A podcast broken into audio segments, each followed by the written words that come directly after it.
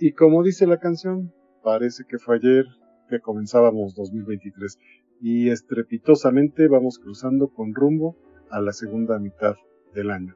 Ha llegado el mes de julio y con sus vientos veraniegos nos ha traído a la memoria recuerdos de célebres autores y sus notables obras que siguen trascendiendo por los años, dejando huellas que muestran su grandeza.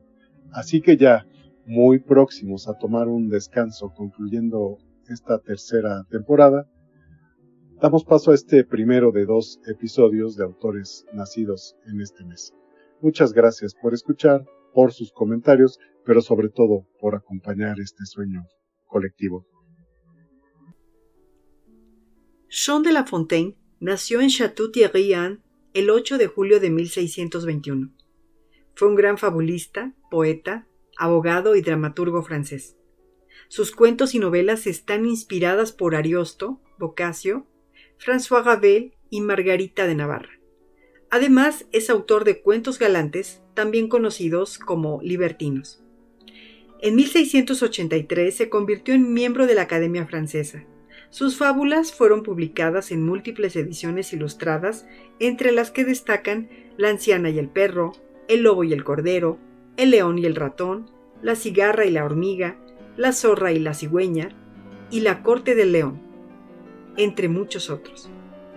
Todos ellos con bellos mensajes de carácter ético y universal que suelen mencionar al final una moraleja un género didáctico mediante el cual se hace una crítica de las costumbres y de los vicios locales o nacionales, pero también de las características universales de la naturaleza humana en general.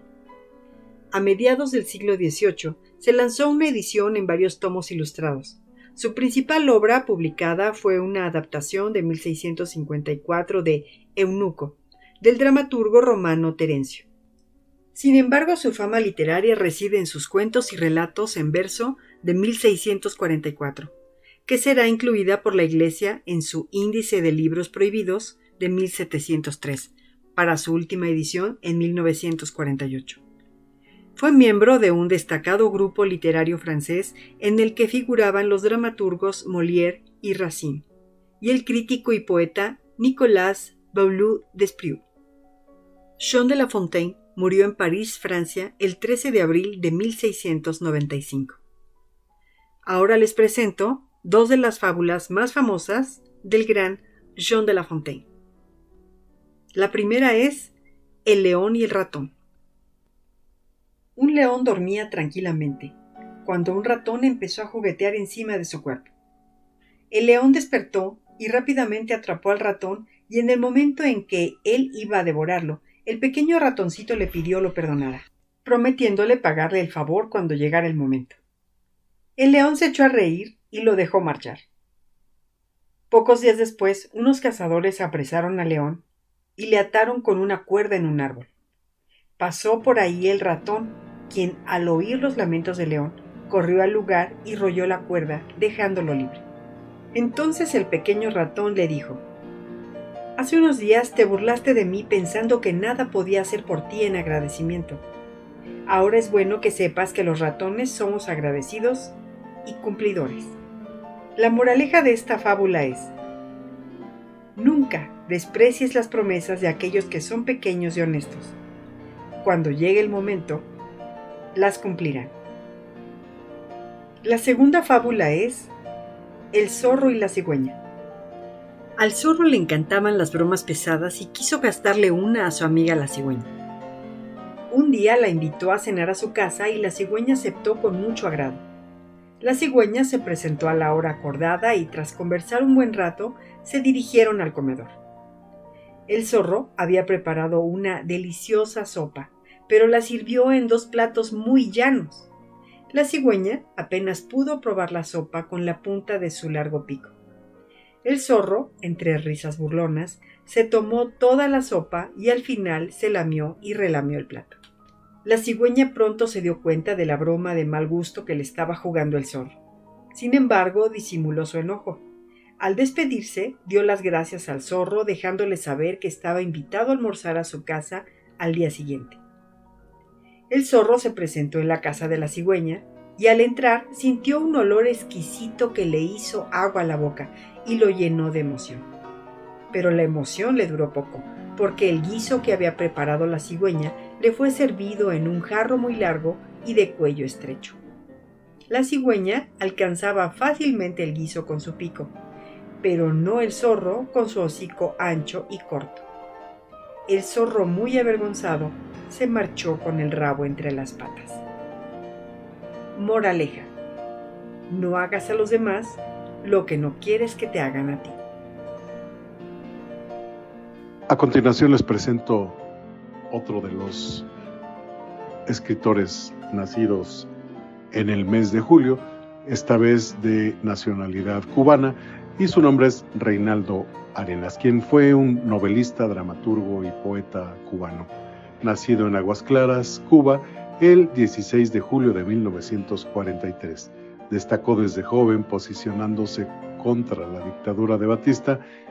En 1958 se unió a las bandas de rebeldes castristas en las sierras de Jibara, en la provincia de Oriente. Cuando ingresó en la Biblioteca Nacional conoció y entabló amistad con los escritores Virgilio Piñera y Lezama Lima. Publicó en Cuba Celestino antes del alba en el año de 1967. También Arenas colaboró con la revolución hasta que, debido a la exclusión a que fue sometido por su homosexualidad, optó por la disidencia. La novela El mundo alucinante de 1969 fue prohibida por contrarrevolucionaria y a partir de ese momento en adelante tuvo que esconder sus manuscritos. La otra novela, Otra vez el mar, de 1982 que ocultó bajo la tierra y en el tejado, fue hallada y destruida, pero la rehizo tres veces. Fue encarcelado en la prisión de El Morro entre 1974 y 1976, ahí mismo torturado. En esta época escribió su autobiografía titulada Antes que anochezca. En 1980 finalmente salió del país cuando Fidel Castro autorizó un éxodo masivo de disidentes y otras personas consideradas como indeseables por el régimen a través del Mariel. En Estados Unidos dio clases en la Universidad de Florida y fue nombrado profesor visitante en la Universidad de Nueva York. En 1987 le fue diagnosticado el virus del SIDA y el 7 de diciembre de 1990 se suicidó. Pero antes envió a la prensa y a sus amigos una sentida carta de despedida. A continuación, amigos, me permitiré leer un poco de su autobiografía antes de que anochezca. Oh luna, siempre fuiste a mi lado, alumbrándome en los momentos más terribles. Desde mi infancia fuiste el misterio que velaste por mi terror. Fuiste el consuelo en las noches más desesperadas. Fuiste mi propia madre, bañándome en un calor que ella tal vez nunca supo brindarme, en medio del bosque, en los lugares más tenebrosos, en el mar. Allí estabas tú acompañándome, eras mi consuelo, siempre fuiste la que me orientaste en los momentos más difíciles, mi gran diosa, mi verdadera diosa, que me has protegido de tantas calamidades, hacia ti, en medio del mar, hacia ti, junto a la costa, hacia ti, entre las costas de mi isla desolada, elevaba la mirada y te miraba, siempre la misma. En tu rostro veía una expresión de dolor, de amargura, de compasión hacia mí, tu hijo. Y ahora, súbitamente, luna, estallas en pedazos delante de mi cama. Ya estoy solo. Es de noche. Anne Ward, conocida como Anne Radcliffe, fue una novelista británica pionera de la llamada novela gótica de terror. Nació el 9 de julio de 1764 en Londres, Inglaterra.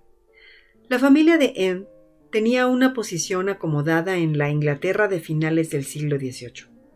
Como muchas niñas de su tiempo, en recibió una escasa formación centrada en aspectos artísticos como la música o la pintura, pero pronto En empezó a sentir una especial pasión por la lectura. En 1787, Ward contrajo matrimonio con el editor y periodista William Radcliffe, de quien tomó su apellido. Fue su marido quien la animó a publicar las historias que escribía como un pasatiempo. Poco tiempo después, en publicó su primera novela Los castillos de Atlin and Dunbind de 1789. A pesar del poco éxito de su primera obra, en continuó escribiendo relatos de terror con damas lánguidas en apuros que le consiguieron el interés de un amplio público especialmente femenino, que adquirió sus obras de manera masiva. Entre sus obras destacan El romance del bosque de 1791. Fue una de las que obtuvo mayor aceptación. Así fue como su nombre se hizo famoso y empezó a influenciar en otros escritores, entre ellos a Jane Austen, con obras como Los misterios de Udolfo de 1794. Sir Walter Scott, Mary Wollstonecraft o Charles Dickens fueron algunos otros escritores que encontraron en la obra de Radcliffe parte de su inspiración. Su meticulosidad a la hora de describir paisajes y espacios interiores a los que coloreaba con un ambiente tenebroso hicieron de sus seis novelas ejemplos de la novela gótica que tanto auge tuvo en la Inglaterra del siglo XIX. Anne Radcliffe murió en Londres, Inglaterra, a los 58 años el 7 de febrero de 1823, dejando un breve pero valiosísimo legado literario. Ahora escuchemos un fragmento de su novela más reconocida, Los misterios de Udolfo. Si ustedes quieren saber cuál es uno de los misterios que guardan las paredes de Udolfo, diré que en el lecho de muerte de la marquesa Laurentini, Emily se entera de la relación que existe entre ella, los Villeroy y su padre, San Aubert Laurentini de Udolfo. Era la única hija de sus padres y heredera de la antigua casa de Udolfo, en el territorio de Venecia. La muerte de sus padres el mismo año la dejó a su propia discreción, en las peligrosas circunstancias que rodean la juventud y la belleza. Era una señora de todas las artes de la fascinación. Su conducta era, como se podía esperar, consecuencia de la debilidad de sus principios y la fuerza de sus pasiones. Entre sus numerosos admiradores estaba el marqués de Villeroy. Pasaron varios meses en los que no tuvo noticia alguna del marqués de Villeroy, y sus días se vieron marcados a intervalos con el frenesí de la pasión y la tristeza y de la desesperanza se apartó de todos los visitantes y en ocasiones permanecía en su habitación durante semanas, negándose a hablar con cualquier persona excepto con su criada favorita, escribiendo borradores de cartas, leyendo una y otra vez las que había recibido del marqués, llorando sobre su retrato y hablándole durante horas sin sentido, en reproches o en tono cariñoso, alternativamente. toca el turno de presentar a ustedes a una de las más grandes guionistas británicas de esta época contemporánea. Me refiero a J.K. Rowling, quien es una escritora, productora de cine y guionista de nacionalidad británica, célebre por sus novelas dedicadas a la aventura, con su personaje principal conocido mundialmente, Harry Potter uno de los mayores fenómenos literarios de la historia. Joan Kathleen Rowling nació el 31 de julio de 1965 en la pequeña localidad británica de Chipping, Sudbury, cerca de Bristol. Durante su adolescencia escribió mucho, pero con la excepción de algunos divertidos cuentos, nunca se atrevió a mostrar sus manuscritos a nadie. Una vez graduado en Wayden, Jane Joan K. Rowling se matriculó en la Universidad de Exeter, donde, siguiendo el consejo de su padre, estudió francés con el propósito de encontrar después un buen trabajo como secretaria bilingüe. Ya conocida como J.K. Rowling, pasó muchas tardes de su vida escribiendo para sí misma, en un cálido café próximo a un pequeño apartamento sin calefacción en el que malvivía con su hija logró una beca en el Scottish Arts Council que le permitió concluir cinco años después la novela que le cambiaría la vida y la catapultó a la fama internacional.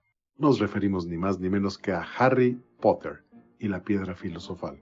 Recorrió sin éxito con la copia americanografiada por ella misma a diversas editoriales de prestigio como Penguin y HarperCollins, hasta que en 1997 consiguió por fin que la prestigiosa firma británica Bloomsbury publicara el libro. Pocos meses después, Scholastic Press compró los derechos de la novela para Estados Unidos. La publicación de su primer libro fue firmado con las iniciales de J.K. por consejo de los editores, recelosos de que los niños no quisieran leer un libro sobre un chico escrito por una mujer.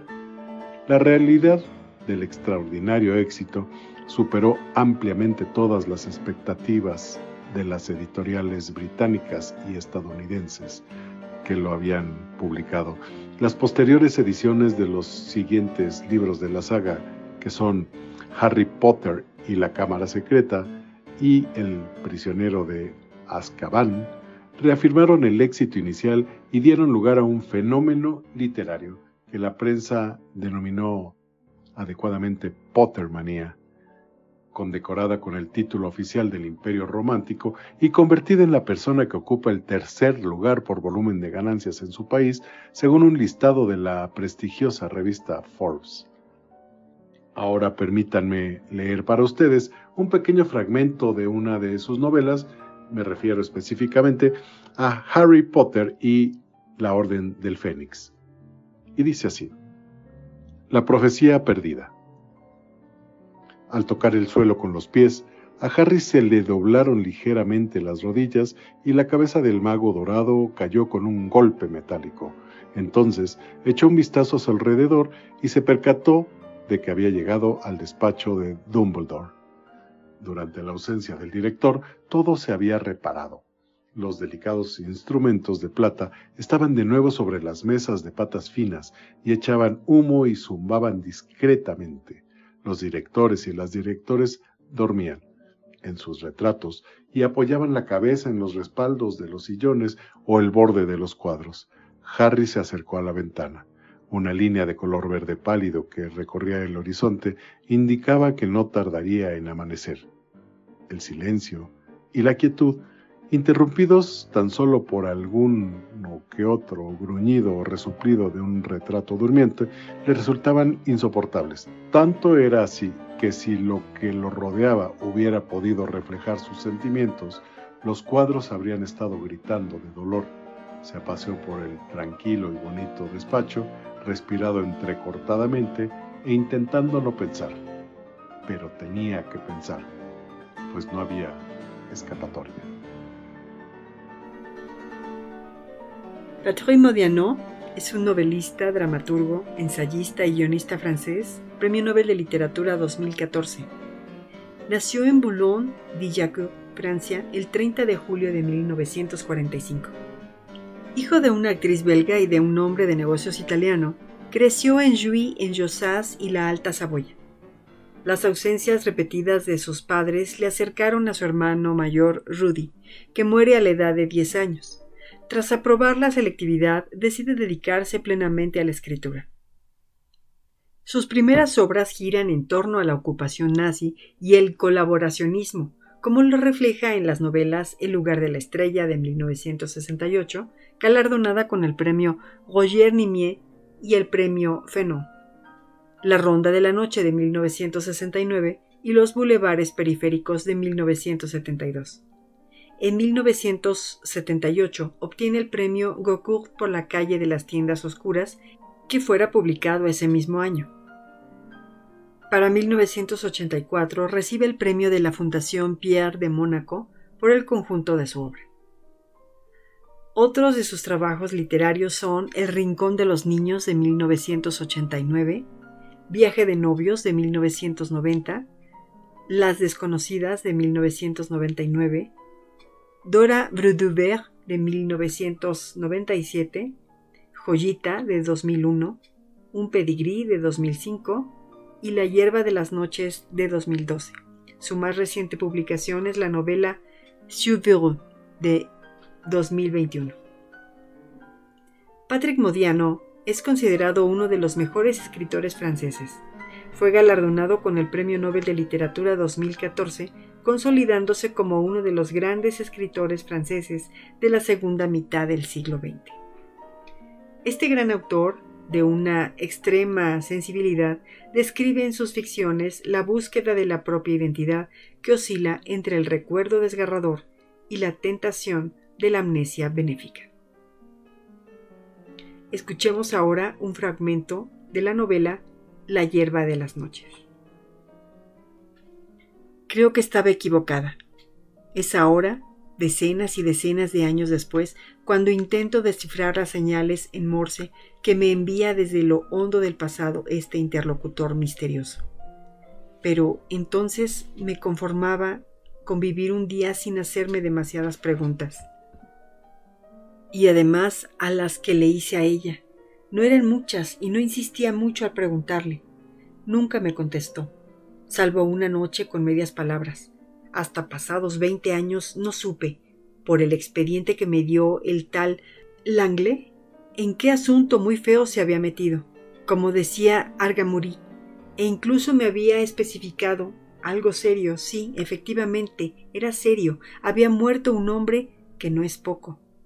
Esta noche he hojeado el expediente del Anglais y he vuelto a dar con una de las páginas de papel cebolla donde aparecen estos detalles muy concretos que copio.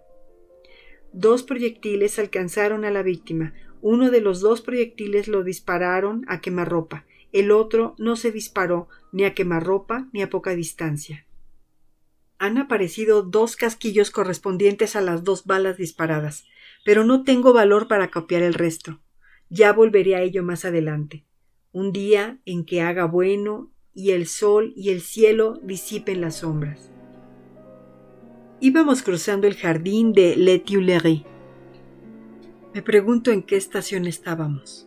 Ahora, mientras escribo estas líneas, me parece que estábamos en enero. Veo manchas de nieve en los jardines de Le Carrousel e incluso en la acera por la que andábamos, orillando Les Tuileries.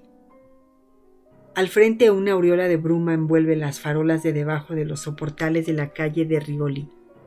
Y sin embargo tengo una duda. Podría ser principios de otoño. Los árboles de Le Tuileries todavía tienen hojas, no tardarán en caérseles, pero a mí el otoño no me hace pensar en el final de nada. Creo que el año empieza en el mes de octubre. Invierno, otoño, las estaciones cambian y se confunden con el recuerdo, como si éste, con el paso de los años, viviera su propia vida, una vida vegetal, y no fuera nunca una imagen fija y muerta. Si las estaciones se mezclan a menudo, la primavera del invierno, el veranillo de San Martín, cuando llegamos bajo los soportales estaba lloviendo una lluvia muy fuerte, o más bien uno de esos chaparrones que lo pillan a uno desprevenido en el verano. Jorge Luis Volpi Escalante nació un 10 de julio de 1968 en la Ciudad de México. Estudió la escuela preparatoria en el Centro Universitario México y fue catedrático de la Universidad Marista y de la Universidad de las Américas, mejor conocida por sus siglas UDLA la UDLA. Se licenció en Derecho por la Universidad Nacional Autónoma de México, es decir, la UNAM, y obtuvo el grado de maestro en letras mexicanas por la misma universidad. También se doctoró en Filología Hispánica por la Universidad de Salamanca con una tesis sobre el poeta suicida Jorge Cuesta. Sobre él, compuso el ensayo El Magisterio de Jorge Cuesta, que le valió a Volpi el premio Vuelta de Ensayo en 1991. Su primera novela es A pesar del oscuro silencio del año de 1993. Le siguieron, entre otras, Sanar tu piel amarga del 97, El juego del apocalipsis del 2001, No será tierra de 2006, Oscuro bosque oscuro de 2009, La tejedora de sombras de 2012, la paz de los sepulcros de 2013, las elegidas en 2015, una novela criminal, 2018, y el más reciente de sus trabajos, Partes de Guerra del 2022. Entre su producción literaria también figuran los ensayos La imaginación y el poder, una historia intelectual de 1968, editado en el año del 98. Lo que todo ciudadano quisiera, paréntesis, no saber de su patria, del 2006, Mentiras contagiosas, ensayos del 2009, Leer la mente, El cerebro y el arte de la ficción del 2011 y Examen de mi padre del 2016. Colabora habitualmente en el Suplemento Cultural Mexicano con Fabulario y en las revistas Viceversa, Letra Internacional y Letras Libres, así como en el periódico madrileño El País. Jorge Volpi es un escritor atípico en la esfera cultural mexicana por su estilo impecable y sobrio. A continuación, presentaré para ustedes un fragmento de novela criminal. He aquí uno de los momentos en que hubiese preferido que esta novela sin ficción o esta novela documental fuese simplemente una novela, una novela como otras de las mías, en la cual me estuviese permitido introducirme en las cabezas de mis personajes, que en ese caso son personas, para saber qué ocurre en sus mentes, qué piensa Florence libre al fin, qué piensa, por ejemplo, de Israel. ¿Estará acaso preocupada por Ferreira? el novio que en el último instante abandona al pie del avión o los asuntos del corazón le tienen sin cuidado, rememora su tiempo en México, sus instantes agridulces con Israel, su larga temporada de galeras, o piensa más bien en el futuro, o en lo que le espera al llegar a Francia convertida en heroína. Creerá como le confesó a uno de sus custodios de Tepepan, que están por abrírsele las puertas de la Asamblea Nacional? ¿Sueña con una carrera política o con ser escritora o artista de éxito? ¿Quiere formar parte de ella? ¿Que no era más que una ambiciosa chica de provincias del jet set parisino? ¿O solo añora pasear con su familia en las frías playas del norte?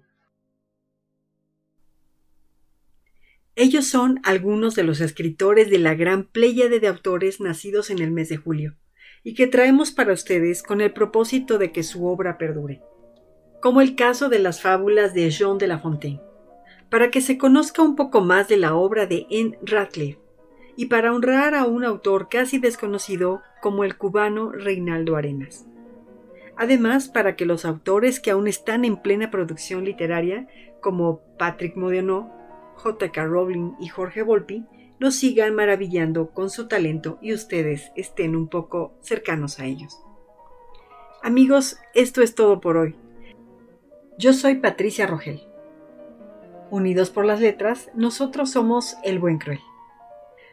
Pronto tendrán noticias nuestras con un nuevo episodio dedicado a la divulgación literaria. Muchas gracias por su atención.